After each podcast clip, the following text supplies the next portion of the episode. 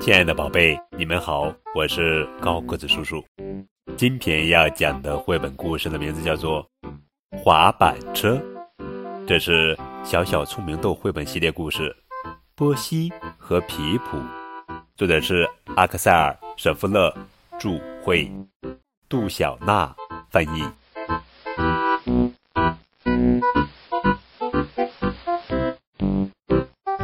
皮普在骑滑板车，他骑着滑板车上坡、下坡，他还在滑板车上玩起了花样。这时候，波西来了。波西特别喜欢皮普的滑板车，他很想玩一会儿。波西抢过皮普的滑板车，飞快地骑走了。皮普可生气了。波西从来没有骑过滑板车，可他觉得骑滑板车一点儿都不难。他骑着滑板车上坡、下坡，他还想在滑板车上玩点花样。哟，波西，小心！波西从滑板车上摔了下来。哎呀，天哪！可怜的波西。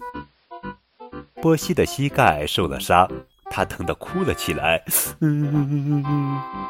皮普赶紧跑过来，给波西包扎受伤的膝盖。皮普，对不起，我不该抢你的滑板车。波西说：“谢谢你照顾我。”皮普和波西紧紧地拥抱在一起。他们去沙堆旁玩沙子。沙子软软的，可好玩了。玩累了，两个人一起回家吃点心啦。太棒啦！